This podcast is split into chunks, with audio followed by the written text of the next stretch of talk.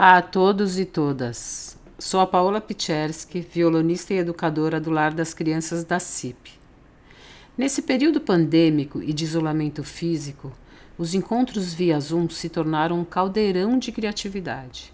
Foi ali, nesses encontros, que nasceu a ideia que hoje trazemos a público com muita alegria: o Pod do Lar. Nesse primeiro episódio, queremos convidar você a dar um passeio por todas as oficinas que temos no lar: violão, hip hop, dança criativa, musicalização e judô. Tem também uma conversa com o Rabino no chão. Pode isolar músicas, curiosidades, entrevistas e histórias. Vem ouvir e divirta-se! Meu nome é Arthur, eu tenho 10 anos.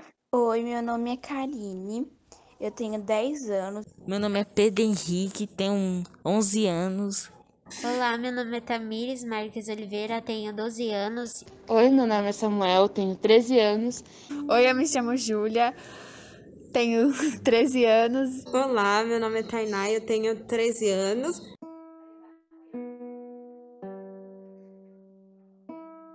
A minha experiência foi na aula de violão, quando eu aprendi o cânone. Teve um dia que foi tipo uma festinha que a gente fez, que tinha vários carrinhos de comida, tinha batata frita, tinha brinquedos, tinha sorvete e a gente brincou de guerra de água. Foi muito divertido. E a coisa que me marcou no lar foi quando nós vamos. Esqueci já. Nós fomos o Shopping Marketing Plan. passeio para o Shopping Marketing Plan na livraria. Na livraria Cultura. E a minha lembrança foi quando a gente foi pro Skype 60, se eu não me engano será assim o nome. Mas foi muito legal e é um dos dias que eu mais tenho lembranças. A lembrança que eu tenho do lar foi uma das viagens que a gente fez, que foi para a Casa de Campos, é, lá em Campos do Jordão, da CIP. E é uma lembrança muito boa, foi uma experiência muito legal. E eu adorei compartilhá-la com outras pessoas da orquestra. Uma lembrança que eu tenho do lar é quando teve uma gincana, que nós fomos para a igreja anglicana aqui em frente ao lar. E teve um caminhão de bombeiro que. que nós entramos dentro do caminhão, conhecemos como funcionam as coisas e depois nós separamos os times e viemos pro lar fazer uma brincadeira com água, uma gincana. E é isso. E a lembrança que eu tenho do lar é uma vez que eu fui lá na CIP. Aí te, nesse mesmo dia eu participei de uma apresentação de teatro de bonecas que eu não lembro bem. E no coral do lar, né? E aí eu subi numa parte, eu não sei se foi no mesmo dia, mas tinha uma parte que eu me senti super famosa, muito importante. É isso. La, si, do, si, la, la,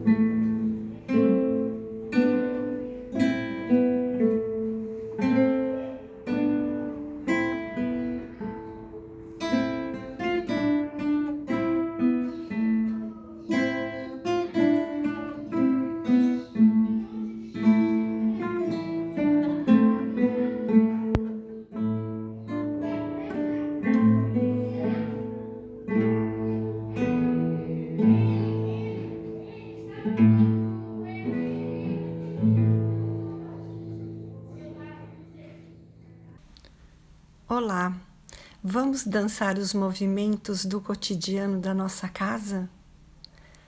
Para começar, você precisa estar em um local seguro onde você possa se mover sem se machucar. Que movimento será que faço quando escuto este som?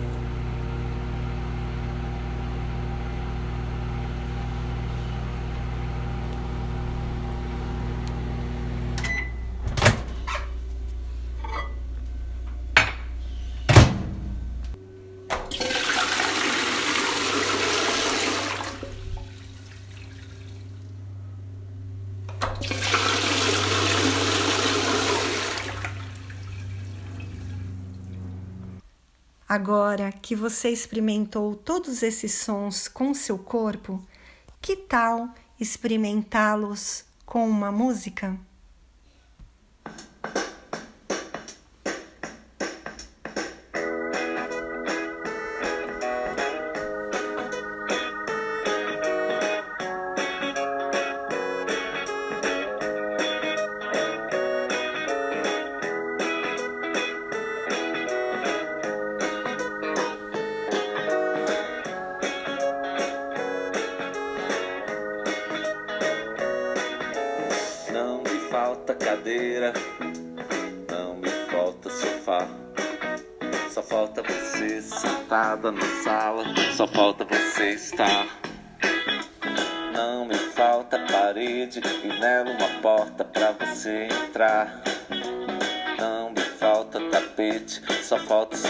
Descalço pra pisar.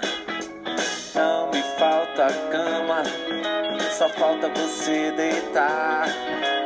Não me falta o sol da manhã, só falta você acordar.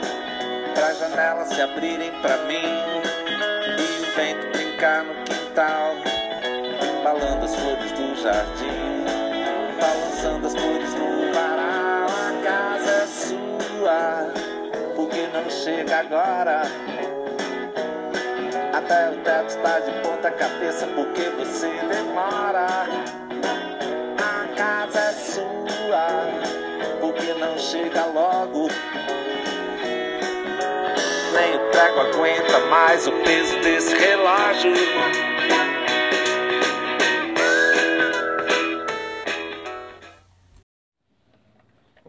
Nome é Gustavo e agora vou tocar a música Avá.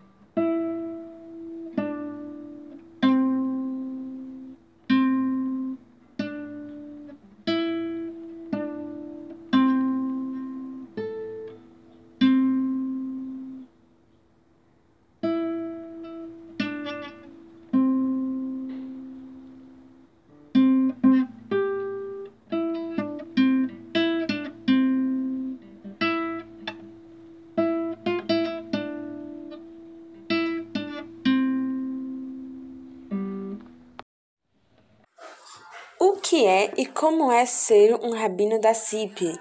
E o que significa ter o Lar das Crianças como projeto social? Que privilégio enorme poder responder essa pergunta. O que é ser rabino? O que significa ser rabino? Eu gosto de dizer que eu tenho duas funções principais. A minha função é, por um lado, é confortar as pessoas que estão agitadas. Então, se a pessoa por algum motivo está muito nervosa, está muito triste, está muito ansiosa, eu preciso estar perto dela para trazer serenidade, tranquilidade, conforto. Mas essa é só metade do meu trabalho. A outra metade é trabalhar com pessoas que estão confortadas demais.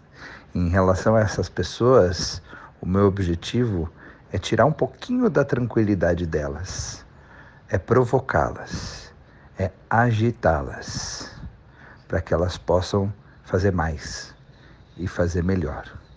Então, olha que interessante, o rabino tem essas duas funções que são opostas, que são antagônicas, mas que as duas são igualmente importantes: tranquilizar quem está muito agitado e agitar quem está muito tranquilo. E eu penso que o lar das crianças responde a essas duas solicitações, a esses dois desafios. Porque, por um lado, a gente tem o privilégio de poder acolher e abraçar essas 440 crianças e jovens que precisam de acolhimento, que precisam é, sentir queridas e abraçadas. E por outro lado, o lar das crianças também tira um pouco a tranquilidade das pessoas na sociedade que podem e devem fazer mais para melhorar a nossa sociedade. O lar das crianças serve para provocar e para tirar as pessoas acomodadas dessa acomodação, para que elas sejam parceiras no melhoramento do mundo e, ao mesmo tempo, tranquilizar, acolher e abraçar aqueles que precisam do carinho. Obrigado pelo convite e um beijo.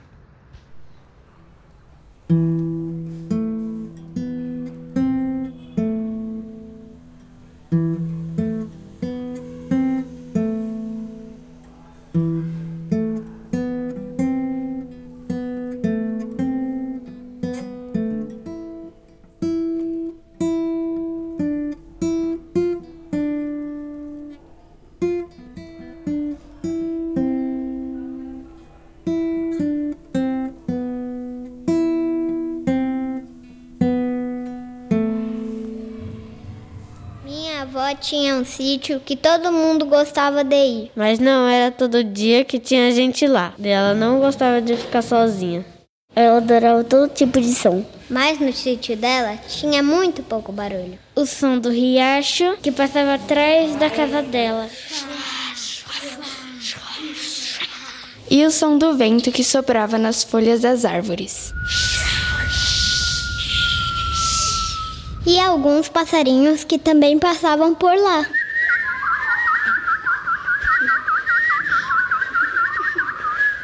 Minha avó queria ter mais sons quando ficasse sozinha, então decidiu adotar vários animais. Os primeiros bichos que minha avó adotou foram um monte de pintinhos que faziam a maior barulheira pedindo comida. E minha avó, com toda a calma do mundo, sempre alimentava muito bem aqueles pequenos amarelos. Minha avó adotou também um porco. O nome dele era Olímpio e ele adorava tomar banho. Quando a minha avó não dava banho nele, ele fazia o maior escândalo.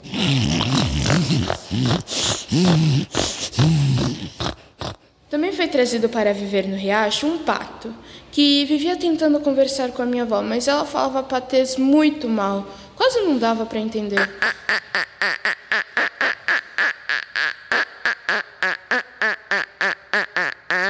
Teve um dos bichos que minha avó trouxe que era muito rápido, muito rápido mesmo. Tão rápido que minha avó deu o nome para ele de raio de fogo. Raio de Fogo era um cavalo muito bonito. Agora teve uns bichos que minha avó adotou que me dava muito medo. Um deles, só o nome me assustava. Chamava Matador. Matador era um boi. Mais de matador mesmo, ele, ele só tinha um nome. Porque na verdade ele era bem bonzinho. O último bicho que minha avó arranjou foi uma cobra, mas não era qualquer cobra. Era uma cobra cascavel. E assim minha avó nunca mais ficou sozinha em silêncio. Sempre tinha um bicho para fazer som para ela. E nós, meus primos e eu, também adoramos muito esses bichos. Até inventamos uma brincadeira. A gente tentava acertar o que bicho estava fazendo som sem olhar, só ouvindo.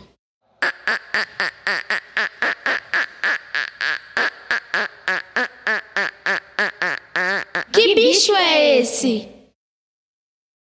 Oi, eu sou a Ana Clara e vou tocar a música Jingle Bell.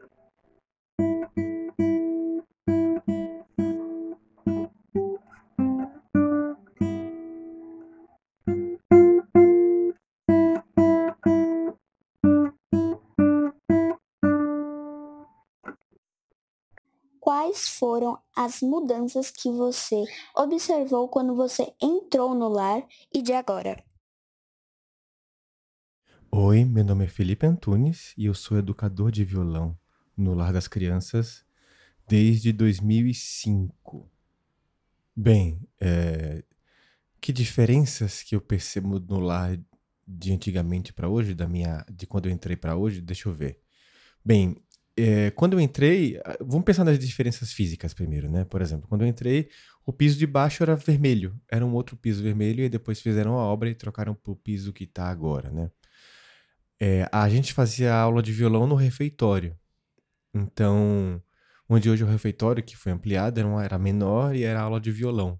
Depois a aula passou para uma sala que fica lá em cima e depois passou para a salona que é hoje em dia, que desde então ficou lá. E lá também o piso era outro e tal. Uh, então, você tem essas coisas físicas, né? Por exemplo, é, hoje, onde hoje é a sala do T2, antes era a biblioteca. Bem, não tinha hip hop, não tinha dança criativa, não tinha judô. O judô foi entrar um pouco depois, né? É... Mas tinha um negócio legal que era o projeto Tesourinha, né? Que era um projeto de para ensinar corta cabelo, né? E, e aí usava os, os, próprios alunos e funcionários do lar como como modelos, eles chamavam de modelos, né? A gente brincava que era cobaia, no bom sentido, porque eu mesmo usei várias vezes e, e era sempre muito bom que mais? Vamos lá. As aulas eram obrigatórias antes, elas não são mais obrigatórias, e eu acho isso um baita acerto da, da, da coordenação do lar, porque acho que não precisa obrigar, não, né? Precisa deixar claro pro, pro estudante que é um negócio muito legal e desenvolver essa sensação de pertencimento para que ele queira fazer, e isso funciona muito bem hoje em dia. Nós temos é, alunos super legais, que super envolvidos com tudo, né? E isso é um fato muito bacana. Bem, tem uma coisa no lar que nunca muda, né? Podem até mudar as pessoas, mas isso nunca muda, que é a qualidade da comida, né? a comida no lar sempre foi muito boa.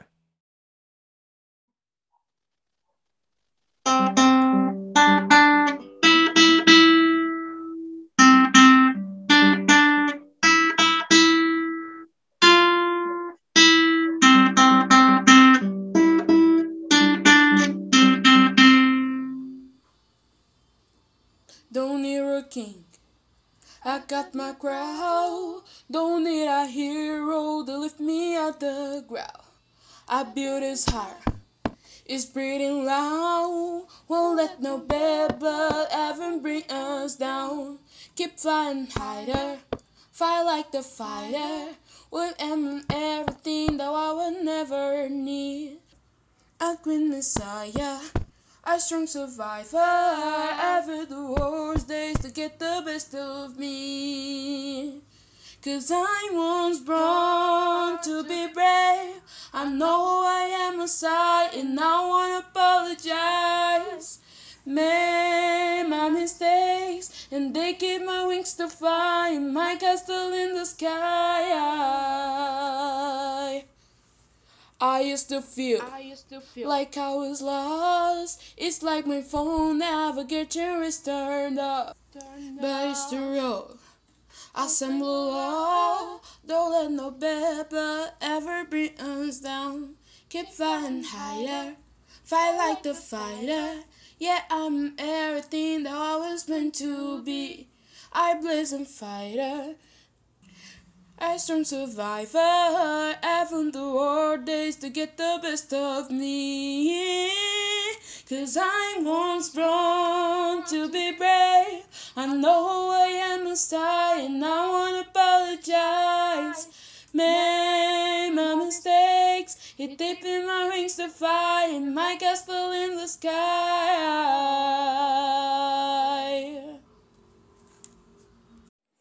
E agora um pouco mais de música.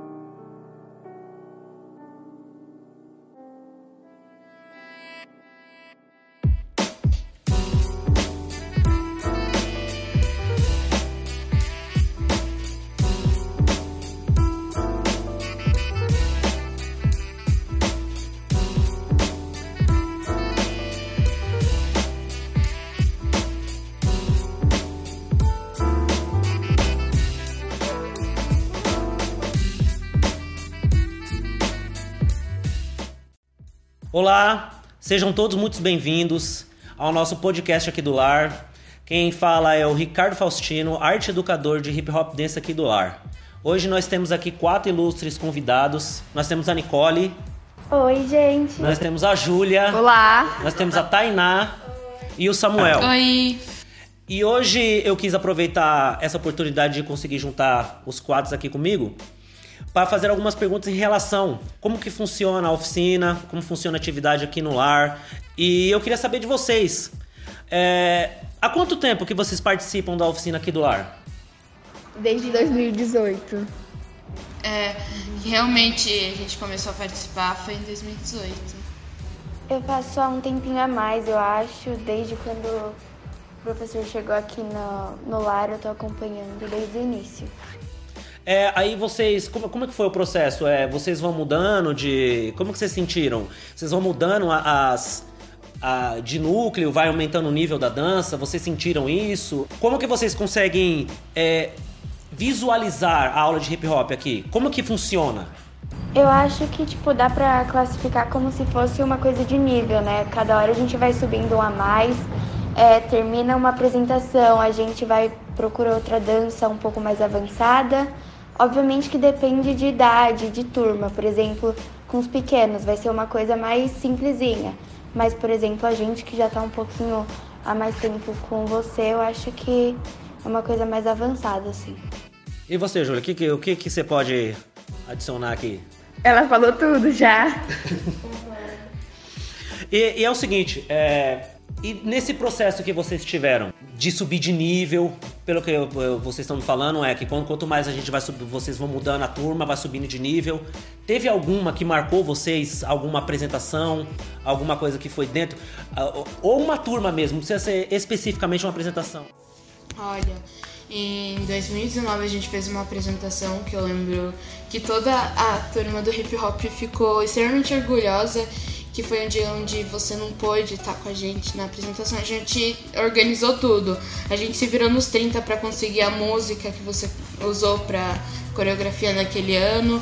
A gente conseguiu caixa de som, se organizou para pegar as camisetas, cada um se arrumar, fez fila e tudo assim, de última hora a gente foi se arrumando e a gente ficou muito orgulhoso no final porque deu super certo. Chegou a, assim, até dar mais certo ainda do que quando a gente fazia aula, né?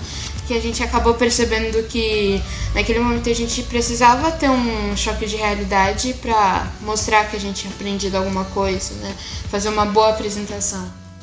Entendi, então você, é, você tá me dizendo mais ou menos que essa autonomia né, que, que vocês desenvolveram foi um, um ponto crucial, foi algo que você que te marcou. Foi, foi sim. Tanto que por esses pontos a gente começou a trabalhar algumas coreografias até mais complexas a partir dali. É, essa criação dessa autonomia faz com que a, a, a oficina em si, o hip hop dance, a oficina de hip hop dance no, no lar se desenvolva ainda mais, que é, vocês conseguirem realizar, vocês se organizarem ainda mais importante, é isso? É, a que me marcou também foi em 2019, a que a gente apresentou na CIP. Eu não sei se foi pra todo mundo, assim, da turma da manhã, mas demorou muito, porque talvez, assim, foi uma das turmas com mais gente.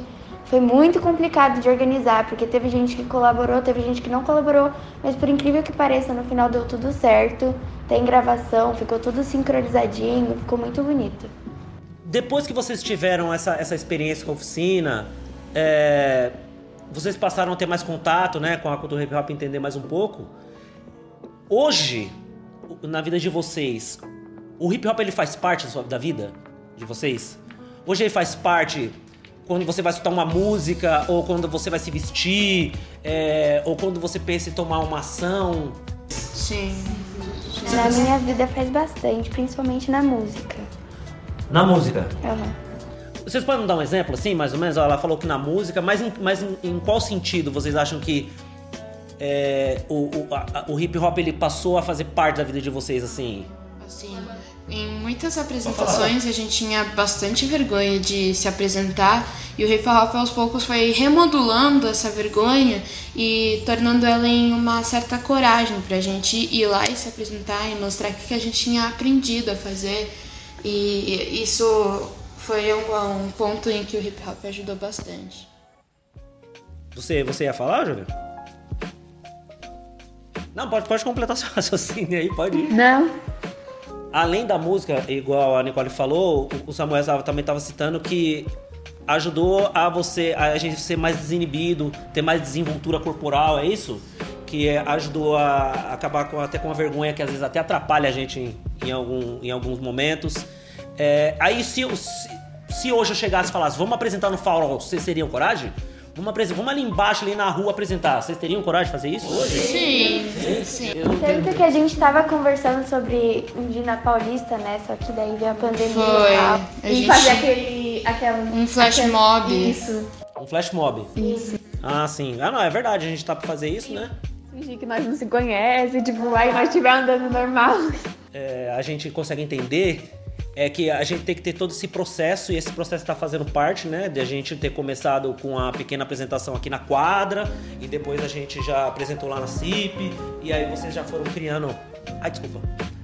Então a gente também foi criando independência também dentro da dança, tal. Vocês acham hoje que o hip hop é uma dança difícil de ser executada? Então, eu acho que é, foi o que eu tinha falado, né? Esse negócio de nível, por exemplo. Realmente, quando você pega pra ver, é muito complicado, é muito difícil. Mas, por exemplo, igual você explica, passo a passo, bem detalhadamente, bem devagar, e depois vai acelerando, depois vai dando alguns ajustes ali pra ficar uma coisa mais bonitinha, é, é fácil. Mas olhando assim de longe é meio difícil, mas se você for colocar na prática de um jeito mais devagar, fica fácil.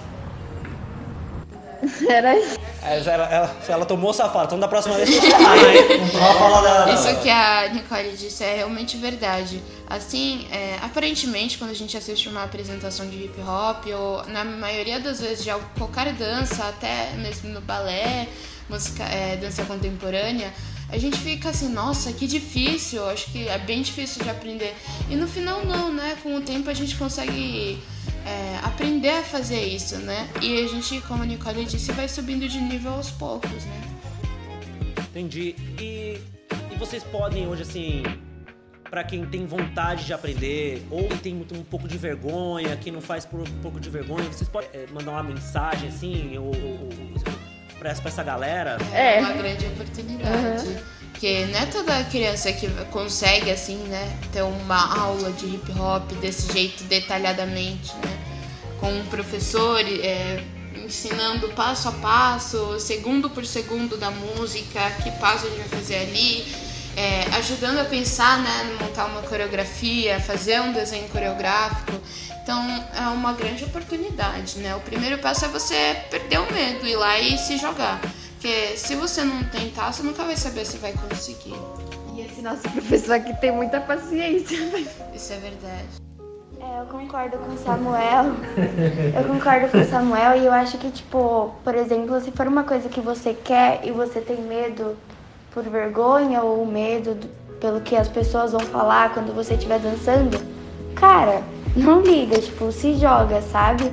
Dança você por você, esquece a opinião alheia e só vai. E agora fazer uma pergunta pra Tainá agora, que ela tá meio quietinha aqui, mas a gente vai, vai obrigar, a gente tá obrigando ela a falar.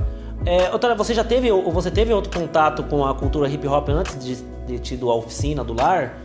É, de alguma outra maneira? Não.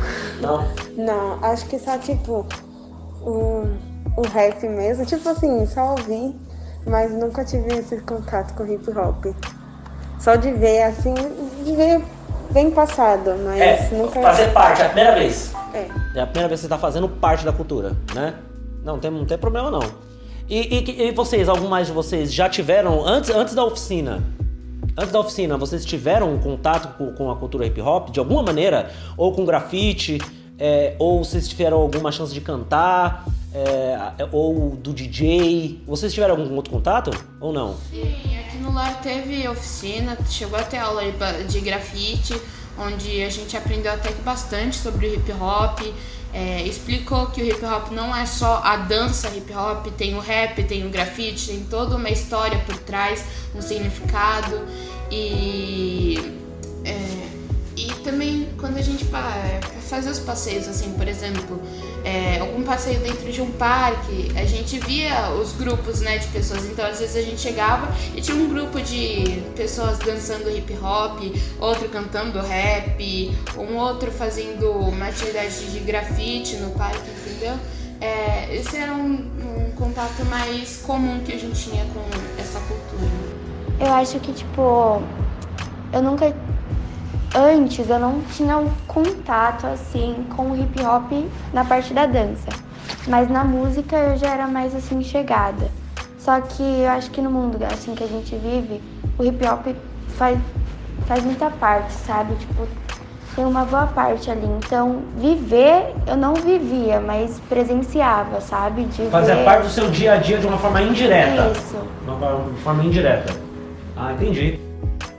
Então, eu só para finalizar aqui, se vocês podem mandar um recado ou mandar uma fala é, sobre o hip hop, sobre a oficina, sobre o lar, sobre a oficina dentro do lar, o que você sentiu à vontade para vocês falar para quem tá escutando?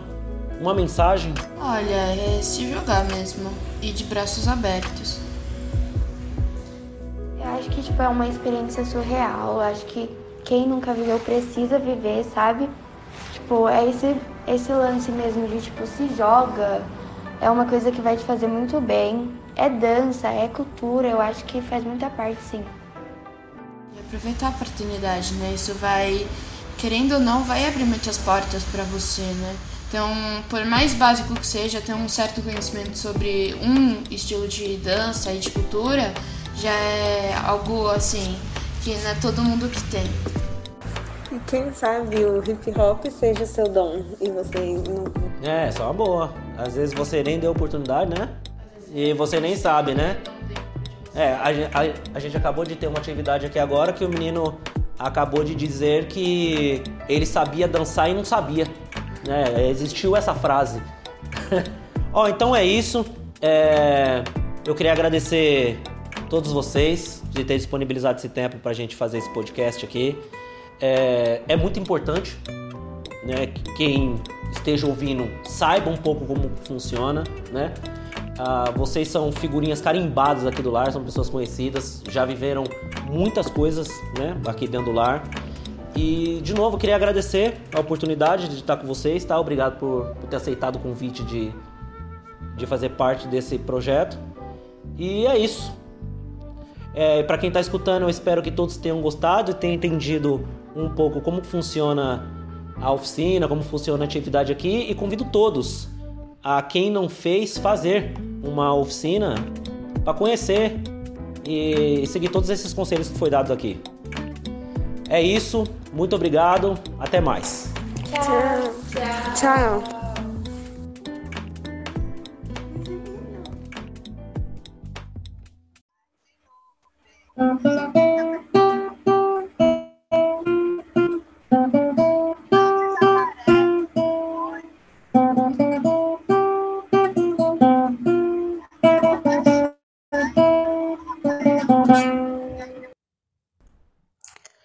Eu, Jefferson, que faço parte da equipe de violão, em nome de toda a equipe do lar, posso dizer que é um prazer acompanhar e conduzir de perto os processos desenvolvidos com os jovens e crianças, e como resultado destes processos, esse lindo podcast que acabamos de ouvir.